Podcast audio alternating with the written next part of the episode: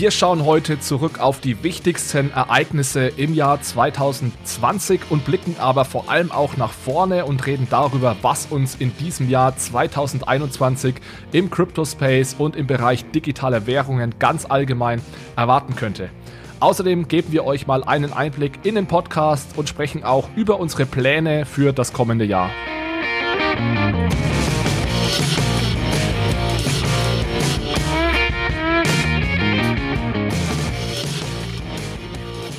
Hallo zusammen und herzlich willkommen zu einer neuen Episode von Bitcoin, Fiat und Rock'n'Roll. Hier geht es um digitale Währungen, um unser aktuelles Geldsystem und um die großen Fragen rund um das Thema Geld. Ich habe mir heute Jonas und Michael als Verstärkung geholt. Hallo erstmal, ihr beiden. Hi Alex, freue mich bei der tollen Episode heute dabei zu sein. Hey zusammen und willkommen 2021. Ja, wir wollen heute gemeinsam einen kurzen Rückblick auf das Jahr 2020 machen und vor allem dann natürlich nach vorne schauen auf das Jahr 2021 und darüber sprechen, was uns in diesem Jahr erwarten wird.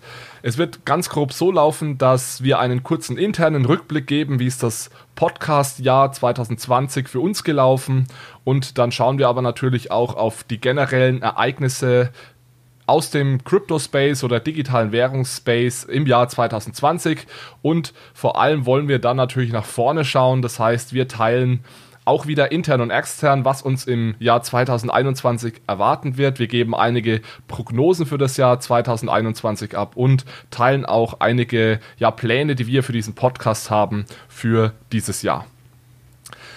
Ja, ich starte mal ganz einfach mit einem kurzen internen Rückblick. Es gab im Jahr 2020 29 Episoden, die veröffentlicht wurden, immer pünktlich am Sonntag um 16 Uhr. Das wollen wir auch nächstes Jahr bzw. dieses Jahr so, so weitermachen. Ich muss gleich mal einen, einen Kommentar am Anfang sagen. Wir nehmen die ganze Sache hier am 30.12.2020 äh, auf, werden aber natürlich versuchen so zu tun, als ist es schon 2021, weil ihr die ganze Episode ja erst im Jahr 2021 hören werdet. Ich kann aber jetzt schon sagen, dass mir das sicherlich nicht gelingen wird, so zu tun, als ist es schon 2021. Also nur für, für euch, äh, falls ich das dieses Jahr und nächstes Jahr ab und zu mal durcheinander bringe.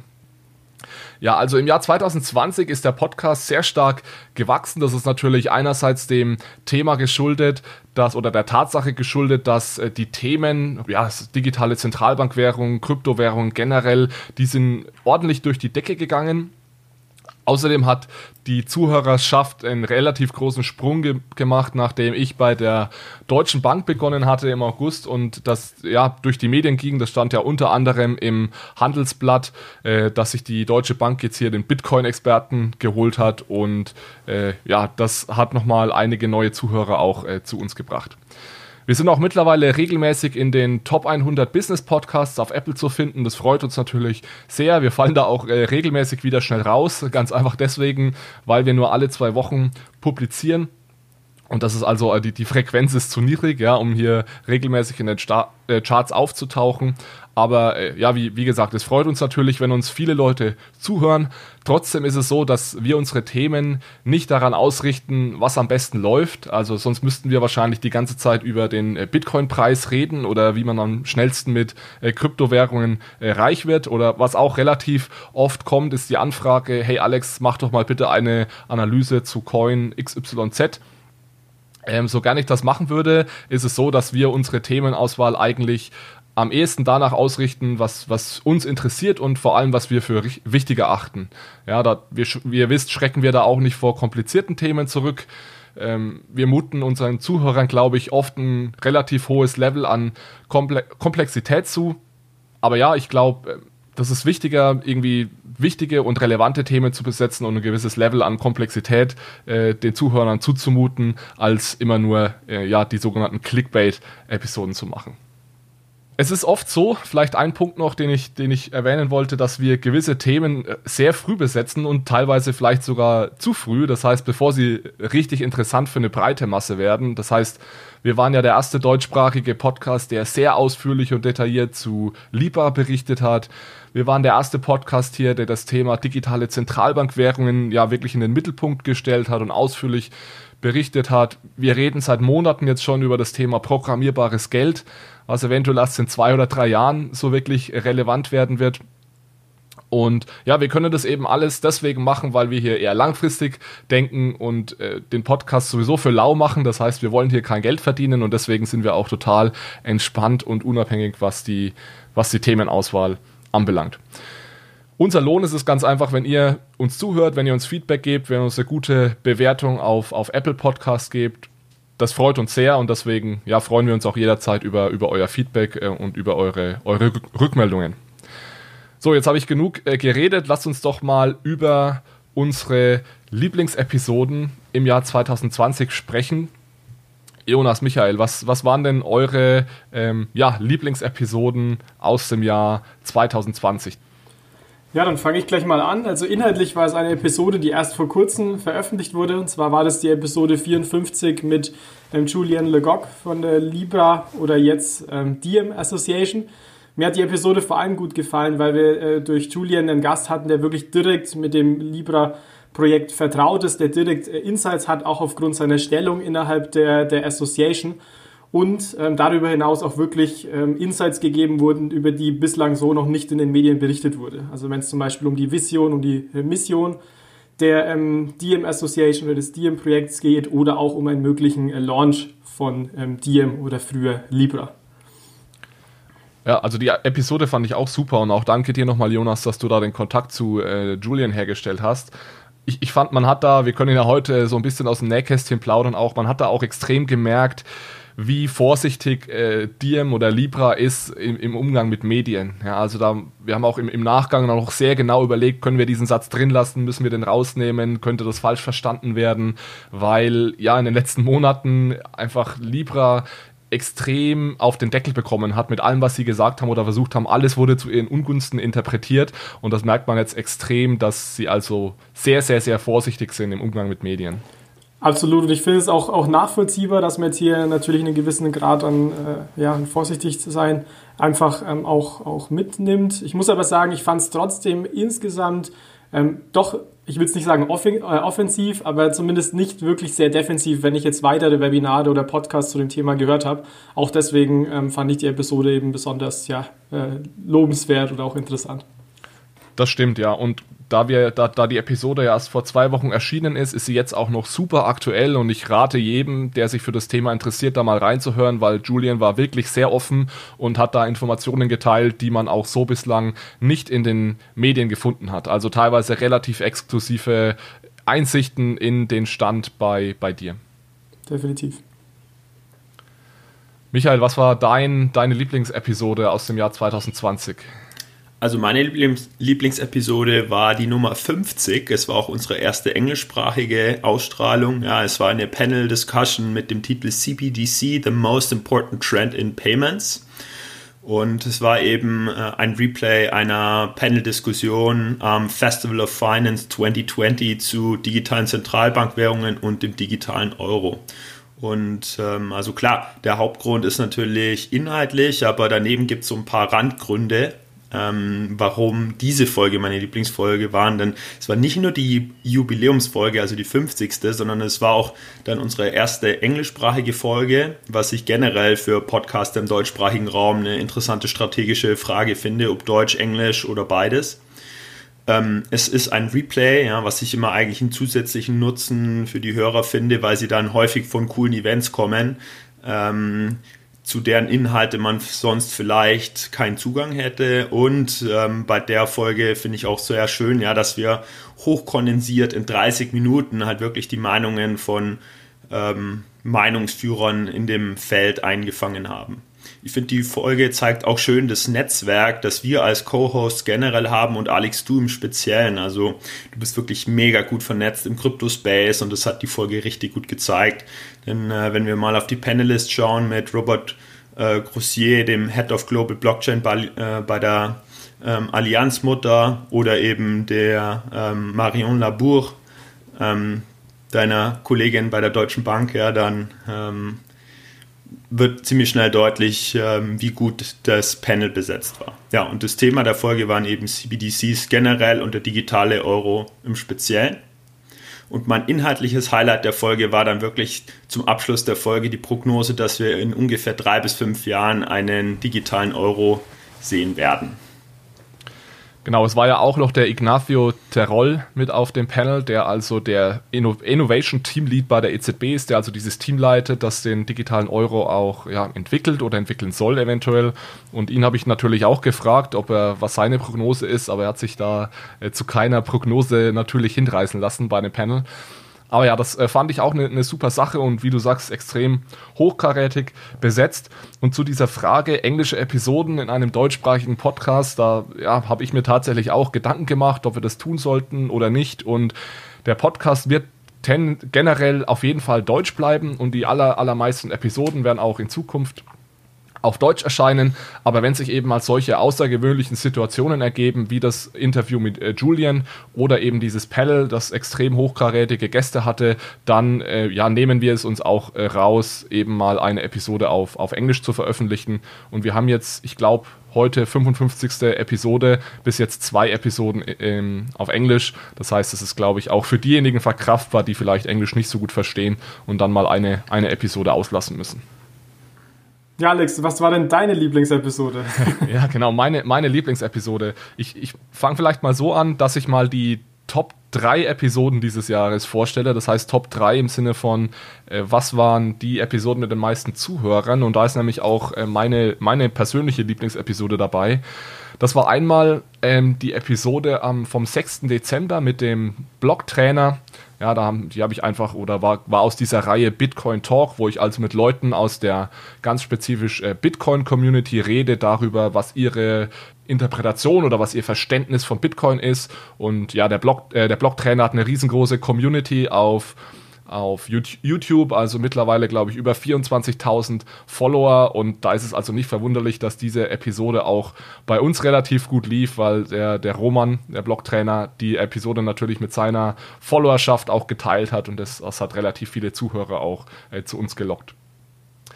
Eine zweite äh, Episode, die sehr gut gelaufen ist dieses Jahr, war vom 2. August und das war gleichzeitig meiner Meinung nach die komplexeste Episode, die wir gemacht hab, haben. Das war gemeinsam mit dem Manuel Klein. Die hieß, äh, wer digitales Geld verstehen will, muss zuerst unser aktuelles Geldsystem verstehen. Ähm, Episode 44. Und da habe ich mich mit Manuel tatsächlich, ich glaube, eineinviertel Stunden, fast eineinhalb Stunden äh, relativ detailliert über unser aktuelles Geldsystem unterhalten. Und ja, die Episode kam kam sehr gut an und wenn du Interesse daran hast, unser aktuelles Geldsystem besser zu verstehen, kann ich dir die Episode sehr ans Herz legen, weil, weil Manuel da auch ein absoluter Experte ist. Und meine persönliche Lieblingsepisode war die Episode 43, äh, die ist auch, gehört auch zu den Top 3 dieses Jahr, was die äh, Downloadzahlen anbelangt. Episode 43 vom 19. Juli und zwar hieß die meine Meinung zu Bitcoin das war für mich eine relativ schwierige Episode, weil man ja Bitcoin auf tausend verschiedene Arten erklären kann, aber nie das Gefühl hat, wirklich alles erklärt zu haben. Wahrscheinlich kann man Bitcoin auch nicht so wirklich 100% verstehen und die ganzen Impl Implikationen, äh, die es mit sich bringt.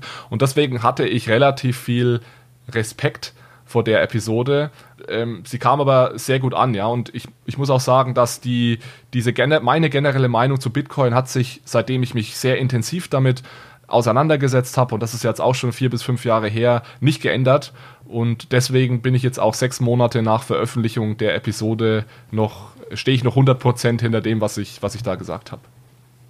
Ja, ich habe die Folge sehr frisch ähm, vor Augen oder vor Ohr sozusagen, denn äh, ja, ähm, ich liebe, lieb Eugel natürlich auch mit Bitcoin, habe mir aus dem Grund auch diese Folge nochmal angehört. Und was mir besonders gut aufgefallen ist, äh, war dein Disclaimer zu Beginn der Folge, ja, dass es viele Denkschulen dazu gibt und dass es viele Arten gibt, es zu erklären, ja, und ähm, äh, das hast du eben am Anfang sehr gut betont, ja, dass, dass es sich äh, lediglich um deine Meinung handelt, ja, und du hast explizit noch dazu eingeladen, ähm, andere Meinungen dazu gerne zu diskutieren, ja. War wirklich eine sehr gute Episode. Was mir gefehlt hat, Alex, war natürlich eine konkrete Price Prediction für Bitcoin. ja, fair enough. Da wäre ich aber wahrscheinlich auch, wenn ich den Preis mir heute ansehe, wäre ich da wahrscheinlich auch weiter neben gelegen, weil äh, das hätte ich jetzt nicht erwartet, dass es so schnell geht innerhalb von einem halben Jahr. Ich weiß gar nicht, wo der Preis damals lag, wahrscheinlich so bei 12.000. Jetzt heute sind wir über 28.000 US-Dollar, also ja, da wäre ich sicherlich weiter neben gelegen. Deswegen mache ich das auch nicht, ja. Vielleicht noch, vielleicht noch eine Anekdote. Ich habe auch noch eine, eine äh, Sonderkategorie hier eingefügt und zwar die speziellste Episode, weil ich dachte, wir nutzen mal den, die Gelegenheit heute auch ein bisschen so hinter die Kulissen zu blicken bei, bei Bitcoin, Fiat und Rock'n'Roll. Und eine spezielle Episode ist die Episode 32, die habe ich am 5. April aufgenommen. Die heißt äh, Corona-Krise kommt jetzt die Hyperinflation. Und wenn ihr euch die Episode anhört und wir verlinken übrigens alle Episoden, die wir hier erwähnen heute natürlich in den Show Notes. Wenn ihr euch diese Episode 32 anhört, dann werdet ihr merken, da gibt es weder eine Intro noch eine Outro-Musik. Und der Grund ist, weil ich diese Episode im Krankenhaus aufgenommen habe. Und zwar mit meinem Handy. Das heißt, ich musste mich da einige Tage vorher einer, einer kleinen OP unterziehen lassen und das war nicht geplant. Und deswegen hatte ich auch keine Episode vorbereitet. Ja, ich habe aber erst ein oder zwei Wochen vorher großspurig angekündigt, dass wir jetzt äh, 14-tägig immer diesen Veröffentlichen, Veröffentlichungsrhythmus beibehalten und immer am Sonntag um 16 Uhr die neue Episode kommt. Ja, und äh, deswegen war ich dann war ich dann gezwungen, das Ganze im Krankenhaus aufzunehmen. Gen genauer gesagt habe ich mich da im WC eingeschlossen, weil ich weil ich meinen Zimmerkollegen nicht stören wollte und habe dann die Episode also schnell in mein Handy mein Handy eingesprochen. Also keine Panik, ich saß da nicht auf dem Klo oder so, ja, aber es war im Krankenhaus WC und das war ein Thema, das ich relativ spontan und ohne Notizen ähm, ja, abarbeiten konnte und habe die Episode dann auch mit dem Handy ungeschnitten und unbearbeitet äh, direkt hochgeladen und, und veröffentlicht. Hut ab, Alex, gut gemacht. Stark, das ist den Spirit, den wir brauchen. Das ist der Spirit. Ist auch, die ist auch relativ gut gelaufen, muss ich sagen. Also natürlich das Thema ist natürlich, ja, kommt jetzt die Hyperinflation. Da war klar, dass das Interesse weckt, ähm, aber ja, ist nicht der Plan, das in Zukunft weiterhin so zu machen, sondern äh, wir wollen das lieber hier mit ordentlichem Recording-Equipment machen in Zukunft. Okay, lasst uns doch mal kurz zurückschauen auf die auf das Jahr 2020. Äh, wir haben das jetzt mal so gemacht, dass jeder so seine Top 2 bis 3 Ereignisse zusammenfasst und ja, wir gehen die einfach schnell durch, diskutieren darüber, ob, ob es wirklich ähm, so sein, äh, so, so ist, dass diese, dieses Ereignis, das wir jetzt hier vorstellen, in die Top 3 gehört oder ob wir das anders sehen. Und dann gehen wir einfach mal durch. Jonas, möchtest du vielleicht beginnen mit einem deiner Top 3 Ereignisse aus dem Jahr 2020? Gerne. Also das letzte Jahr war ja wirklich unglaublich ereignisreich im Crypto- und auch CBDC-Space. Deswegen muss ich auch sagen, habe ich mir wirklich schwer getan, die wichtigsten Ereignisse auf zwei bis drei zu reduzieren. Ähm, nichtsdestotrotz bin ich natürlich mit ein paar Ereignissen ähm, dann auch jetzt rausgekommen. Und zwar wäre meine Nummer eins äh, die Weltpremiere einer digitalen Zentralbankwährung. Das heißt, wir haben im Oktober. Ähm, das den, war klar, dass das kommt. Das habe ich mir gedacht, dass Sie das erwartet hatten. Ähm, hat der zum Hintergrund hat der Sand Dollar in den Bahamas das Licht der Welt erblickt als erste digitale Zentralbankwährung. Und auch wenn das Ganze ein recht kleines äh, Projekt ist, ist es trotzdem ein Meilenstein, weil wirklich hier auch mal ähm, Worte praktisch Taten gefolgt sind, was denke ich Michi auch äh, sehr gefallen wird als äh, alter Praktiker.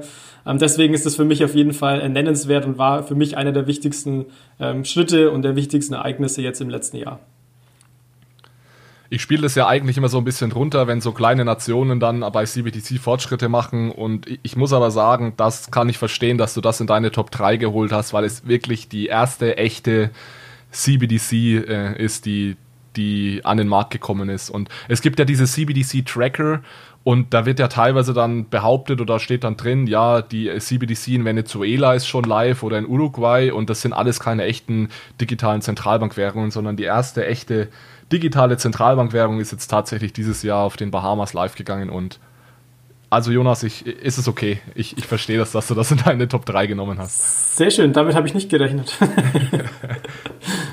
das wird in die Geschichte eingehen, ja. Und du hast mir auch, äh, du, du hast es völlig richtig interpretiert, ja. Ähm, Ergebnisse sind wichtig, wichtiger als geschriebenes Papier. Okay, Michi, dann sag doch du mal eines deiner, deiner Top-Ereignisse.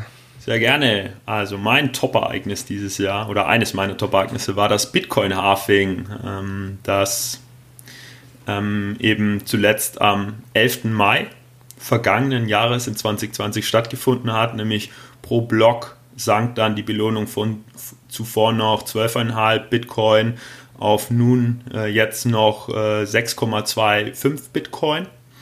Und die Gründe, warum das jetzt für mich ein Highlight des vergangenen Jahres ist, ist, dass ähm, Bitcoin ja inzwischen salonfähig ist und dieses Halving letztes Jahr war für mich so einer der letzten wichtigen Meilensteine, ähm, um halt zu verstehen, wie der Markt auf dieses Halving reagiert, wie sich der Kurs danach entwickelt. Und es war auch für mich persönlich ein äh, Meilenstein, weil ich mich zu dem Zeitpunkt so richtig äh, in ein Stock-to-Flow-Modell eingearbeitet habe. Okay, der Alex steckt da sicherlich noch eine Nummer tiefer drin, ja, aber ähm, also rein fachlich eben Highlight, weil es für mich der letzte Meilenstein vor dem war, um ähm, also so dass Bitcoin salonfähig werden konnte und für mich persönlich, äh, weil ich zu dem Zeitpunkt äh, begonnen habe, mich so richtig reinzufuchsen. Ja.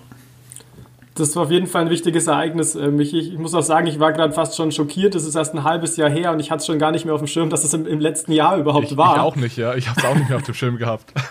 Also das sagt wirklich viel aus darüber, was im letzten Jahr eigentlich alles passiert ist. Und ich bin froh, dass du es äh, wirklich dann auch jetzt äh, mit, mit hier aufgeführt hast, weil es wirklich sehr, sehr wichtig war. Ähm, ein, ein, sehr, sehr wichtiges Ereignis war.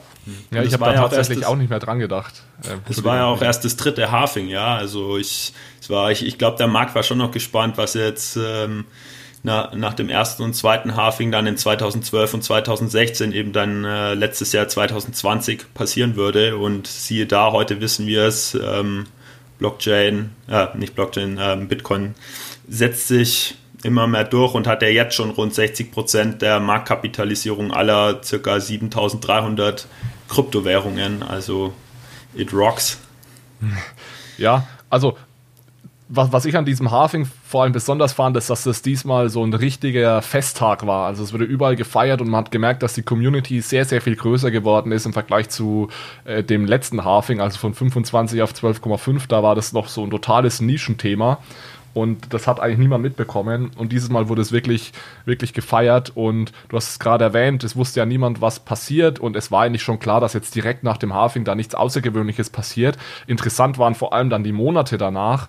Und wenn man jetzt nochmal zurückschaut, dann ist es ja wirklich so, dass es sich alles wie immer ist, dass es nach dem Halving erstmal wenig passiert ist, aber dann die Monate danach der Kurs äh, anfängt wieder, wieder zu steigen. Also es ist tatsächlich bis jetzt zumindest, äh, Stand heute, äh, verhält sich alles wie immer nach dem Halving. Das ist eigentlich auch ganz interessant. Alex, jetzt wollen wir was von dir wissen. Jetzt sind wir gespannt. Jetzt seid ihr gespannt. Ich habe ich hab zwei, zwei Sachen. Das eine so ein bisschen ähm, kommt so aus dem generellen Finanzmarkt, das andere ist äh, eher so aus dem Kryptomarkt. Und ich mache mal erstmal eine Krypto, Krypto-Ereignis äh, zuerst. Und das ist kein spezielles Ereignis, sondern eher eine Entwicklung, die ich extrem spannend fand in, in 2020. Und zwar die Entwicklung des Stablecoin-Sektors und auch die politischen Reaktionen darauf.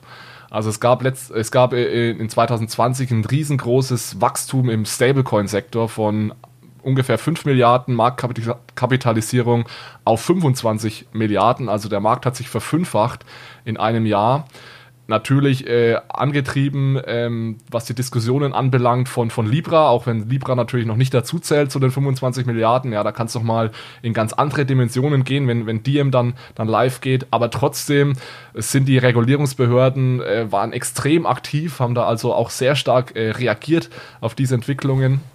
Äh, die G7 hat eine Arbeitsgruppe dazu zum Thema Stablecoins.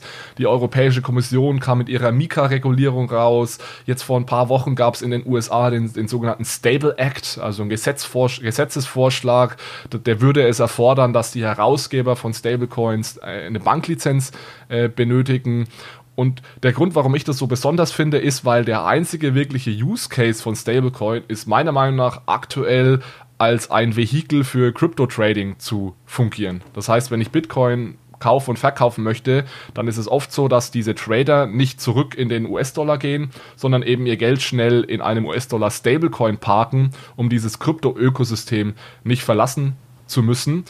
Und das ist schon verwunderlich, dass, äh, obwohl das meiner Meinung nach, vielleicht seht ihr das anders, aktuell der 99% der, der Use Cases sind, dass trotzdem dieser Markt so unglaublich äh, gewachsen ist dieses Jahr. Ja, also ich, ich gebe dir da recht, Alex. Das war wirklich eine verrückte Entwicklung im letzten Jahr, mit der ich auch so gar nicht gerechnet hatte. Ich würde sagen, es gibt noch einen zweiten Use Case, zumindest äh, wenn man jetzt mal außerhalb von äh, Industrieländern schaut. Und zwar ist es wirklich, also ist tatsächlich auch ja, als Art Zahlungsmittel genutzt zu werden. Also wenn wir uns vor allem Lateinamerika anschauen, da liest man ja auch immer mehr Argentinien zum Beispiel, wo jetzt DAI als Stablecoin immer mehr genutzt wird. Also ist vermutlich nicht der Fall in der, in der Eurozone, weil der Euro auch einfach zu stabil, zu stark und äh, zu verlässlich ist, wenn man so will. Aber in Entwicklungsländern und Schwellenländern wird auch, äh, ist da die Adoption auch immer größer. Das rechtfertigt zwar nicht die Verfünffachung, aber trotzdem einen Teil meiner Meinung nach des Anstiegs äh, in der Marktkapitalisierung. Ja, es gibt sicherlich noch Use Cases und ich glaube auch, dass es, und da kommen wir dann eher in die Prognosen rein, ich glaube, dass äh, Stablecoins ein Riesenthema werden, auch in den nächsten Jahren. Ich meine, Remittances ist noch äh, ein Use Case, ja, grenzüberschreitende Zahlungen. Der ganze DeFi-Bereich, ja, basiert auch auf Stablecoins. Das sind dann oft äh, dezentrale Stablecoins. Ähm, das sind natürlich aktuell noch, was die Volumina anbelangt, Peanuts, aber aber trotzdem, ja, so Stablecoins und ich kann das schon mal ein bisschen anteasern. Ich werde da mit Emanuel Klein auch nochmal eine Episode oder sogar mehrere Episoden zu dem Thema Stablecoin und digitaler Euro, also aus Sicht des digitalen Euros machen. Also äh, das Thema wird sicherlich im, im Jahr 2021 extrem wichtig werden. Jonas, was ist deine zweite, zweites Top-Ereignis aus 2020?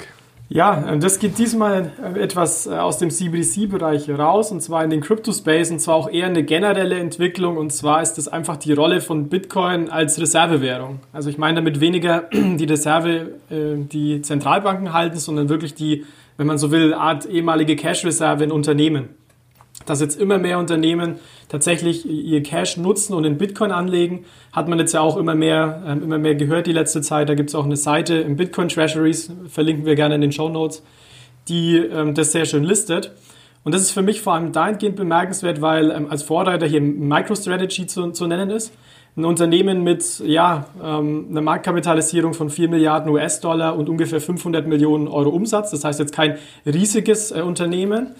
Ähm, und die haben, ja, hatten wir auch schon äh, kurz erwähnt, 70.000 Bitcoin inzwischen gekauft, haben nochmal aufgestockt. Und warum ist das bemerkenswert? Für mich ist es bemerkenswert, weil die es damals ungefähr für einen Wert von einer Milliarde US-Dollar gekauft haben. Und inzwischen sind es zwei Milliarden US-Dollar wert.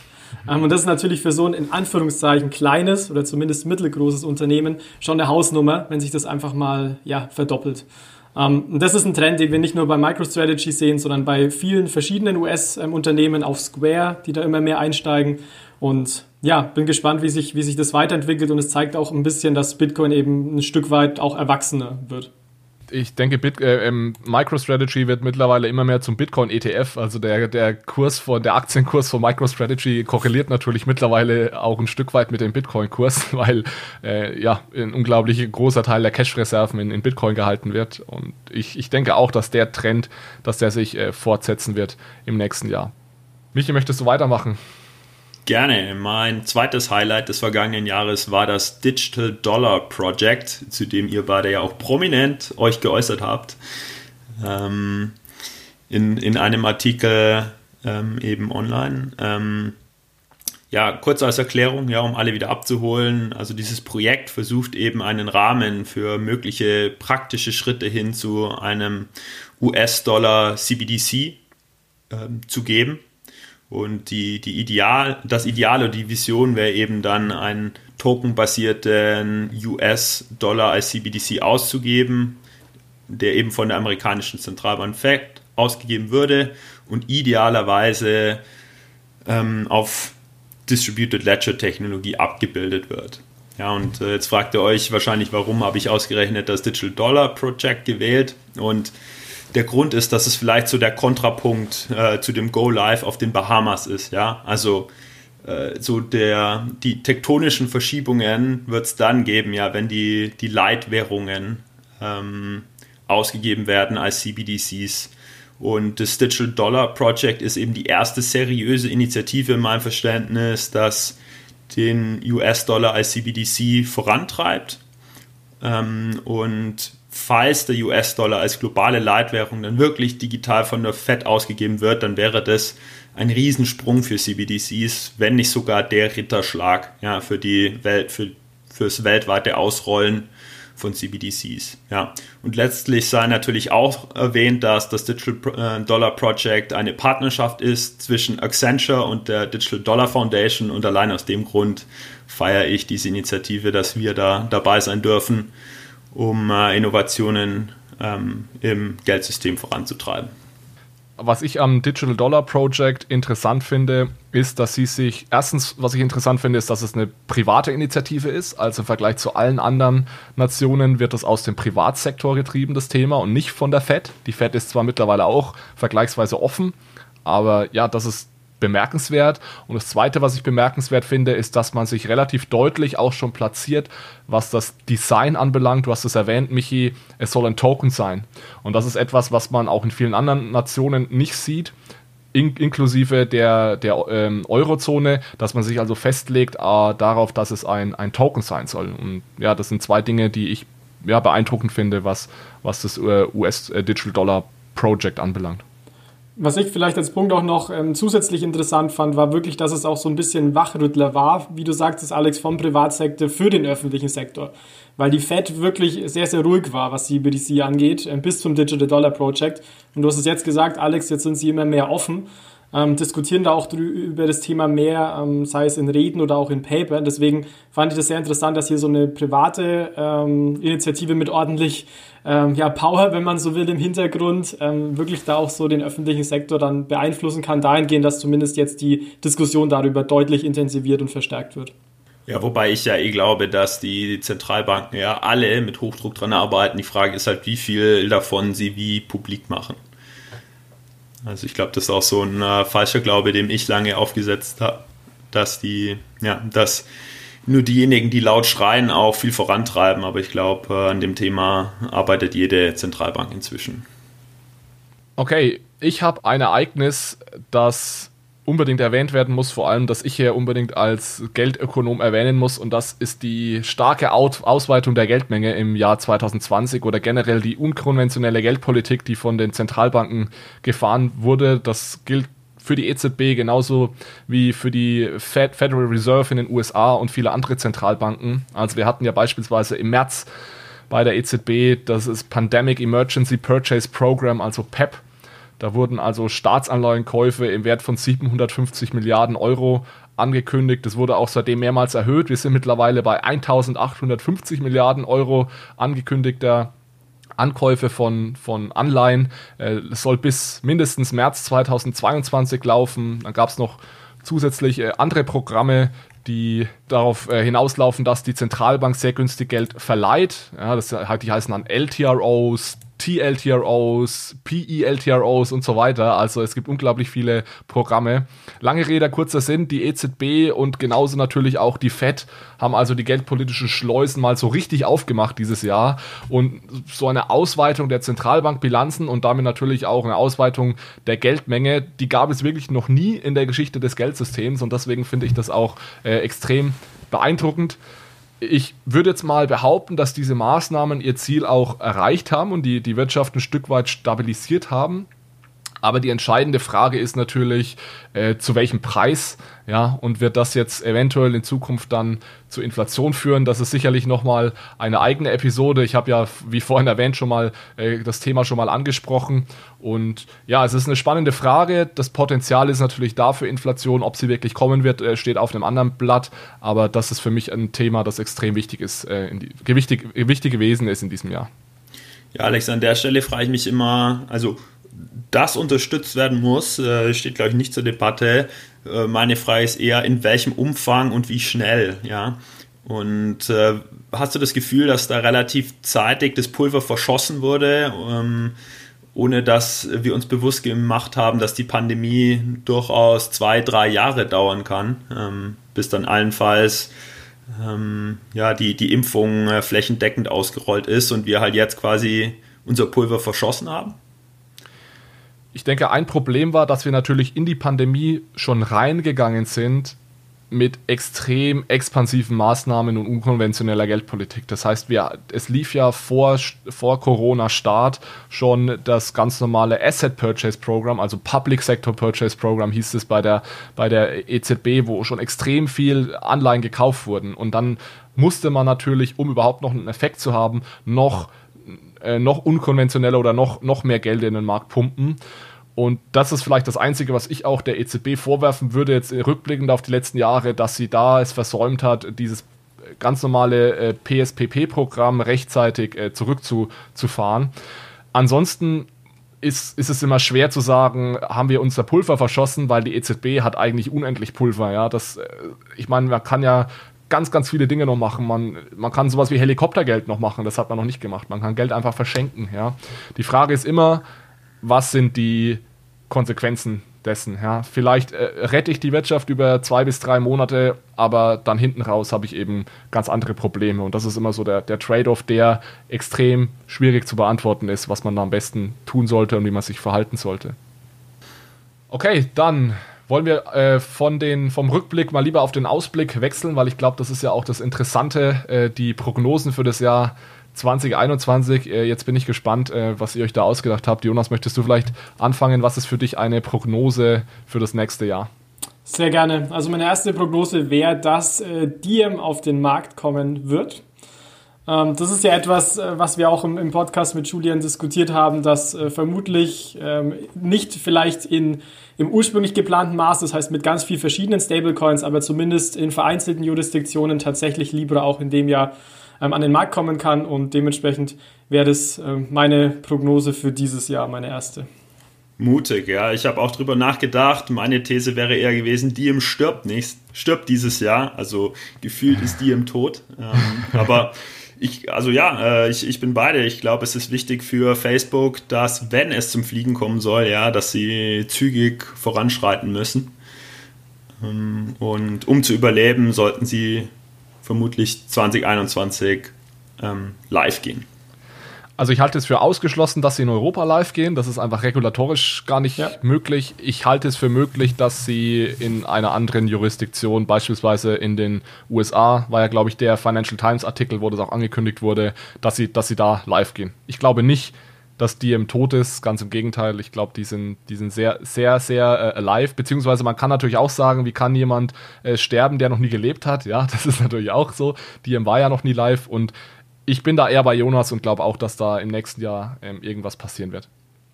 Wir haben jetzt gar nicht den, äh, gar nicht den Einsatz besprochen, wenn eine äh, Prophezeiung dann eintritt. Das wollen wir natürlich auch noch machen. Achso, ja, müssen wir noch, einen, noch einen, Wett, einen Wetteinsatz machen, ja. Ja, vielleicht, vielleicht mal ein, ein Bierchen, wenn wir wieder dürfen, ja. Sie überlassen wir den Hörern, was sie dem Verlierer abverlangen. Ja, hier, es geht, es geht äh, unter uns dreien. Also für jede Prognose, die, die richtig ist, ähm, hat man sich ein Bier verdient und für jede, die falsch ist, muss man dem anderen eins ausgeben. Das kriegen wir hin. Deal. Das wird ein, wird ein feuchtfröhlicher Abend auf jeden Fall. Ne? okay, Michi, hau doch mal eine Prognose raus für das nächste Jahr oder für 2021.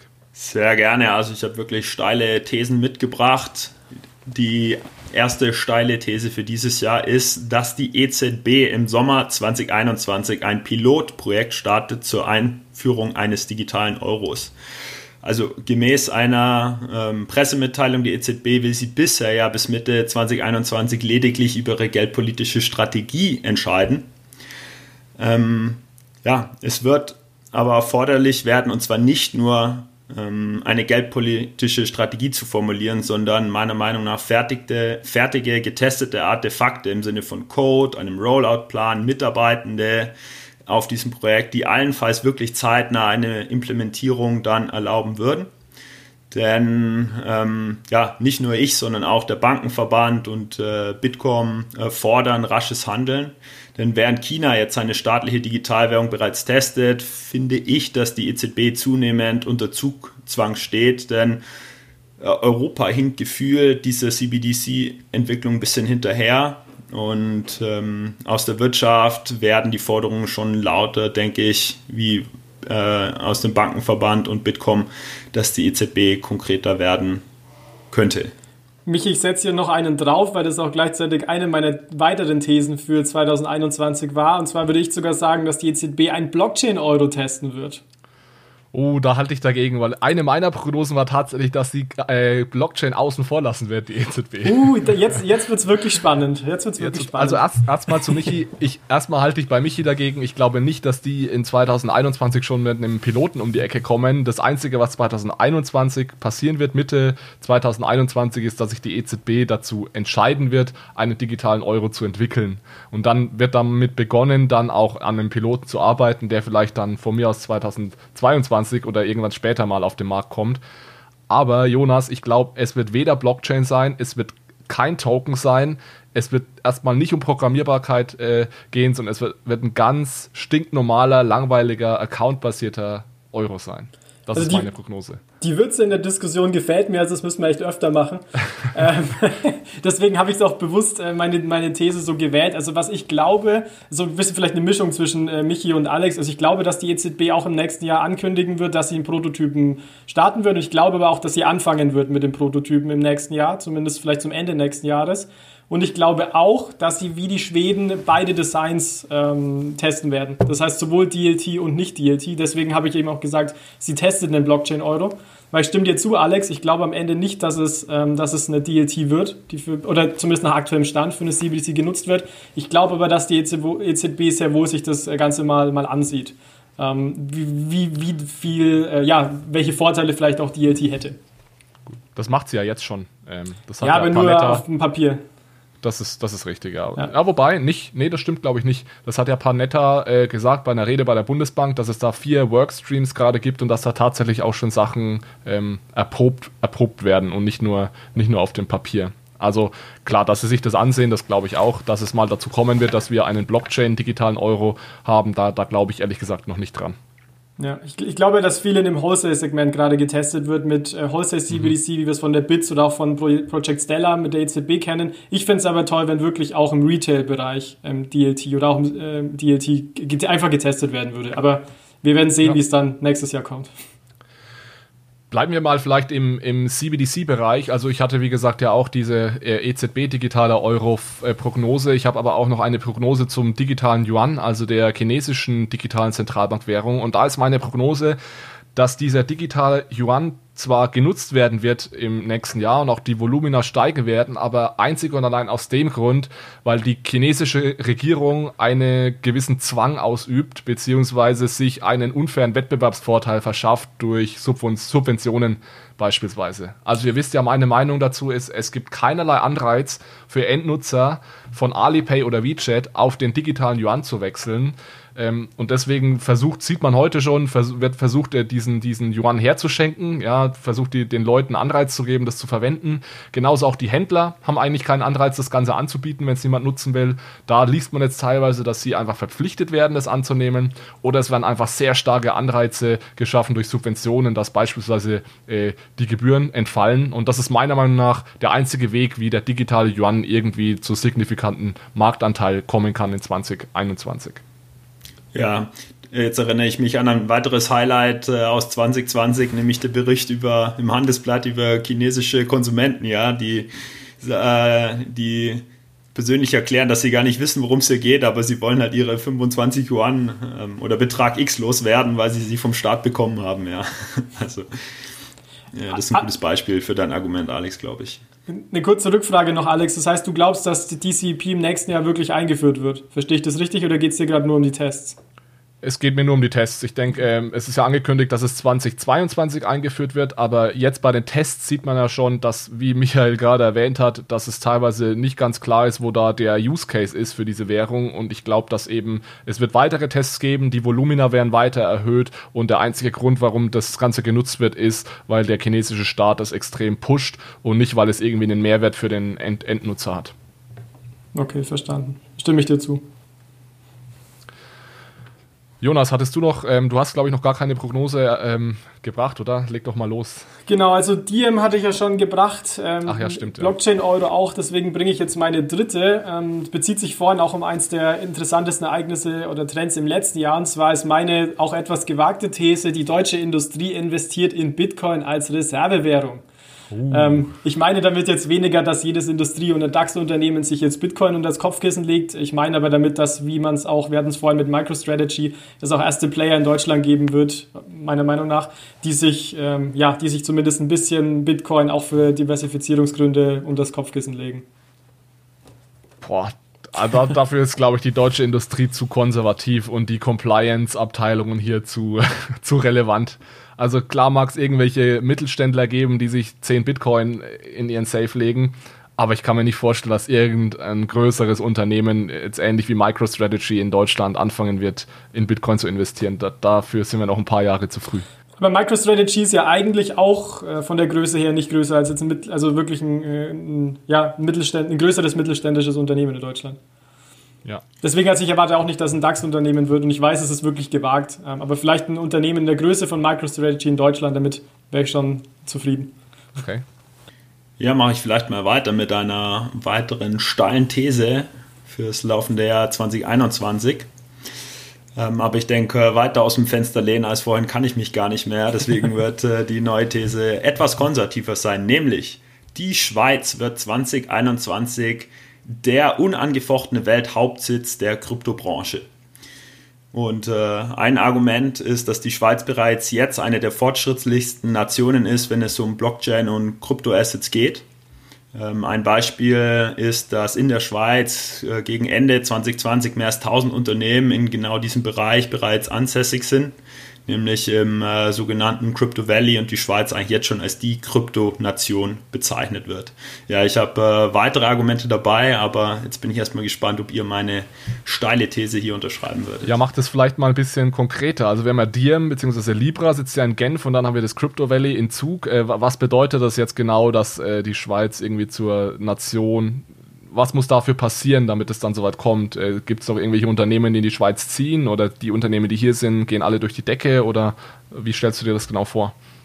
Ja, vielleicht auch das halt, also der, ja, also die Frage, wie es quantifiziert wird, ähm, vielleicht die, die Einlagen in die Krypto-Assets werden in der Schweiz dann auch verwaltet. Ah, okay, das heißt, äh, die, die Kryptoverwahrer und das Kryptovermögen, es liegt dann hauptsächlich in der, in der Schweiz. Ja. Okay, da gibt es ja tatsächlich schon einige große, große ähm, Anbieter in, im Bereich Crypto Custody in der Schweiz. Ja. Also ich, ich, mich gibt ja auf jeden Fall recht bei der Entwicklung. Ich glaube, dass die Schweiz hier wirklich sehr gut positioniert ist und sich ja auch jetzt in den letzten Jahren bewährt hat als kleiner Hub und die Position auch wahrscheinlich festigen und möglicherweise ausbauen wird. Ob es wirklich der unangefochtene Weltmarktführer, wenn man so will, wird, bin ich mir nicht so sicher. Es kommt natürlich darauf an, welche Bereiche, Alex hat es auch gerade schon, schon nachgefragt, du darunter ähm, packst. Also ist es wirklich Custody, ist es Security Tokens, ist es Issuance ähm, etc. Deswegen, ich glaube, Schweiz bleibt und wird noch wichtiger. Allerdings finde ich schwer, das anhand an einem globalen Standort äh, festzumachen. Ich habe eine Prognose, die ein bisschen in diese Richtung auch geht. Und zwar eine, eine Prognose über eine Marktentwicklung im Kryptobereich, aber auch im klassischen Finanzbereich. Meine Prognose ist, dass sich diese, die Kryptoszene und die klassische Finanzszene gegenseitig noch mehr annähern, als es in, in 2020 und vorher der Fall war. Und zwar glaube ich, dass immer mehr Kryptobörsen, Kryptoverwahrer oder generell Dienstleister aus der Kryptoszene eine Banklizenz beantragen werden und umgekehrt glaube ich auch, dass Banken oder klassische Börsen immer mehr Kryptohandel oder auch Kryptoverwahrung anbieten. Das heißt, man sieht es schon teilweise auf der einen Seite Kraken, ja, die klassische Kryptobörse hat mittlerweile eine Banklizenz. Paxos, ein Kryptoverwahrer, hat die Banklizenz beantragt. Und auf der anderen Seite sieht man eben jetzt beispielsweise in Deutschland die Solaris Bank, die Kryptoverwahrung anbietet. Wir haben die DBS Bank in Singapur, die ihre eigene Kryptobörse betreibt ja, es gibt im deutschsprachigen Raum auch, auch sicherlich äh, noch viele kleinere Banken, die bereits relativ aktiv sind im Kryptobereich. Aber ich glaube, dass eben auch generell größere Institute, sowohl aus dem Crypto-Space als auch aus dem klassischen Finanzbereich, immer mehr in den jeweils anderen Bereich gehen und da ja, sich gegenseitig auch so ein bisschen die, die Kundschaft abnehmen und auch dadurch natürlich immer ähnlicher werden ein Stück weit. Und vielleicht wird es tatsächlich irgendwann so sein, dass man diese Kryptobanken, die ursprünglich rein Krypto waren, gar nicht mehr von klassischen Banken unterscheiden kann, weil, weil der, der, die Produktpalette sehr, sehr ähnlich wird. Also ich kann dir absolut äh, zustimmen, Alex. Äh, ich glaube, das ist eine Entwicklung, die Krypto noch erwachsener macht, auch für eine breitere, äh, breitere ja, Schicht, wenn man so will, zugänglich macht ist auch eine Bewegung, die wir in diesem Jahr auch schon gesehen haben und ich, mich, mich freut es wirklich und ich verfolge das mit sehr großem Interesse, dass auch viele deutsche Banken da wirklich ähm, auch jetzt immer die Bemühungen deutlich intensivieren und da auch ähm, an Custody-Lösungen arbeiten. Deswegen, ich bin sehr gespannt, was uns dann dieses Jahr 2021 ähm, bringt und glaube äh, auch absolut an diesen Trend, Alex. Ja, und ich glaube, das ist halt auch was, was von äh, Sparern oder Konsumenten eingefordert wird, ja, dass sie zunehmend, äh, zunehmend von ihren Banken oder von allen äh, Finanzorganisationen, mit denen sie zusammenarbeiten, halt auch diese Schnittstelle bedient sehen. Ja. So, zum Abschluss wollen, wollen wir noch ein Bitcoin, eine Bitcoin-Preis-Prediction abgeben oder wie sieht's aus? Wo, wo steht der ja, Bitcoin-Kurs Ende, Ende 2021? Oder hattest du noch was, Michi? Ja, das habe ich mich nicht getraut, aber ich habe eine steile These zum Thema Bitcoin dabei, nur ein bisschen anders quantifiziert, nämlich Bitcoin und Ethereum überschreiten in 2021 zusammen 95 Prozent der Gesamtmarktkapitalisierung aller Kryptowährungen. Oder anders formuliert, denke ich halt, dass sich die Ökosysteme und so diese Technologieoptionen der gesamten Kryptobranche in 2021 konvergieren zu Bitcoin und Ethereum. Okay, da waren wir auch schon mal. Ich weiß jetzt nicht genau, ob es 95 Prozent waren, aber es war ja so, dass Bitcoin äh, eine extreme Marktdominanz hatte vor, vor vielen Jahren. Dann wurde das ein bisschen nach, speziell im ICO-Boom äh, 2017 wurde das ein bisschen aufgeweicht und jetzt ist der, die Tendenz tatsächlich wieder zu eher einer Bitcoin- und äh, Ether-Dominanz. Das ist so, ja. Und Alex, zu deiner Frage, ich meine, du hattest jetzt die, konservativ, äh, die konservativsten Thesen. Ich würde sagen, du bist jetzt äh, unter Zugzwang, was eine Bitcoin Price Prediction angeht, als erstes. Okay, also ich, ich näher mich mal an. Ich habe keine Price Prediction, aber ich, ich versuche mit der Sache mal anzunähern. Ich, ich glaube, der Preis wird in 2021 noch deutlich steigen über das Niveau, das wir jetzt haben. Und das wird dazu führen, dass immer mehr Retail-Investoren zurückkommen. Das heißt, es wird, und man sieht es jetzt schon so ganz langsam, es wird wieder so sein, dass der Taxifahrer über Bitcoin spricht. Es wird so sein, dass dich dein Friseur auf Bitcoin anspricht. Überall schießen wieder die Scams und Betrugsfälle aus dem Boden. Das heißt, man muss auch extrem vorsichtig sein und und das finde ich schade, aber das wird so kommen und deswegen rede ich auch nicht gerne über den Preis. Wir werden wieder ein halbes Jahr lang wahrscheinlich ständig nur über den Preis reden und auch in den Massenmedien wird vor allem immer über den Bitcoin-Preis berichtet. Ähm, man hat es auch jetzt schon in der Tagesschau gesehen, da war die Headline auch, steigt Bitcoin auf 30.000, anstatt dass mal darüber berichtet wird, was Bitcoin eigentlich ist und was es bedeutet und was Dezentralität ist. Und deswegen weigere ich mich, äh, ich mich auch immer so ein bisschen über den Preis zu reden, weil es war 2017, 18 so, dass wir da ein Jahr lang nur über den Preis geredet haben. Und jetzt die letzten Jahre habe ich echt genossen, weil das ganze Projekt vorangekommen ist, weil wir einfach ähm, nicht abgelenkt waren. Und ich habe ein bisschen Angst, dass es äh, in 2021 wieder zu sehr um Trading und Preis und schnell reich werden gehen wird. Ja, ich sehe es auch so, dass der Preis wirklich als zu wichtiges Benchmark gesehen wird insgesamt. Das unterstreiche ich, Alex. Ähm, auf, äh, ein bisschen aufbauend auf dem, was du gesagt hast. Ich glaube auch, dass Bitcoin im nächsten Jahr weiter, ich sage es immer, weiter erwachsener werden wird. Wir hatten es, mehr Custody-Lösungen werden angeboten werden. Es werden meiner Meinung nach auch mehr Unternehmen in Bitcoin investieren. Und das führt, ich meine, dadurch, dass, die, dass die, das Angebot ja wirklich konstant wächst von Bitcoin, wenn die Nachfrage stärker wächst als das Angebot, führt das ja automatisch an sich äh, ökonomisch gesehen zu einem Preisanstieg. Und wenn man zum Beispiel sieht, dass MicroStrategy 0,3% aller Bitcoins besitzt, ähm, jetzt, was ja wirklich nicht, äh, ja, was für so ein in Anführungszeichen kleineres Unternehmen ähm, wirklich bemerkenswert ist, glaube ich, wenn jetzt hier auch wirklich ganz große Fische mal entscheiden sollten, in Bitcoin zu investieren, dass das wirklich sehr, sehr schnell zu einem ordentlichen Boost führen könnte. Allerdings würde es mich auch nicht überraschen, wenn Bitcoin jetzt demnächst nochmal 20, 30 Prozent verliert. Ich meine, wenn man sich die ganzen, die Kursrallye anschaut in den letzten Monaten, ähm, oder ja, vor allem in den letzten Wochen eigentlich, und das auch mal mit normalen vielleicht Aktien vergleicht, ich meine, man sieht es immer langfristig. Es gibt Rücksetzer, wo Leute Gewinne mitnehmen und das fände ich jetzt auch nicht schädlich für die ähm, Entwicklung von, ähm, von Bitcoin.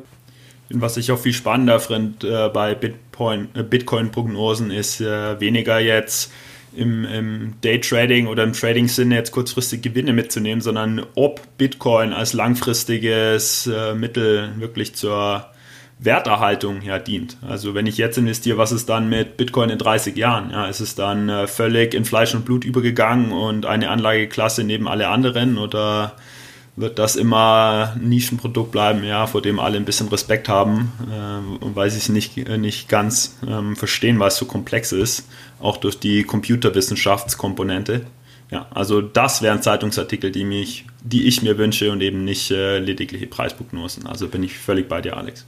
Genau. Wir versuchen da auch hier unseren Beitrag zu leisten und werden auch tatsächlich die nächste Episode wird eine Episode sein, wo es darum geht, äh, mal darüber zu reden, warum sollte ich Bitcoin kaufen oder sollte ich überhaupt in Bitcoin investieren und dann vor allem, wie mache ich das am besten, ohne dass ich da äh, ja in Probleme komme oder die Bitcoins am Ende wieder verliere, weil wie ihr wisst, seid ihr da ja ein Stück weit auch immer selbst dafür verantwortlich, dass ihr die Bitcoin richtig verwahrt und äh, als kleine Vorankündigung wird es da also eine Episode äh, auch dazu geben im Januar noch.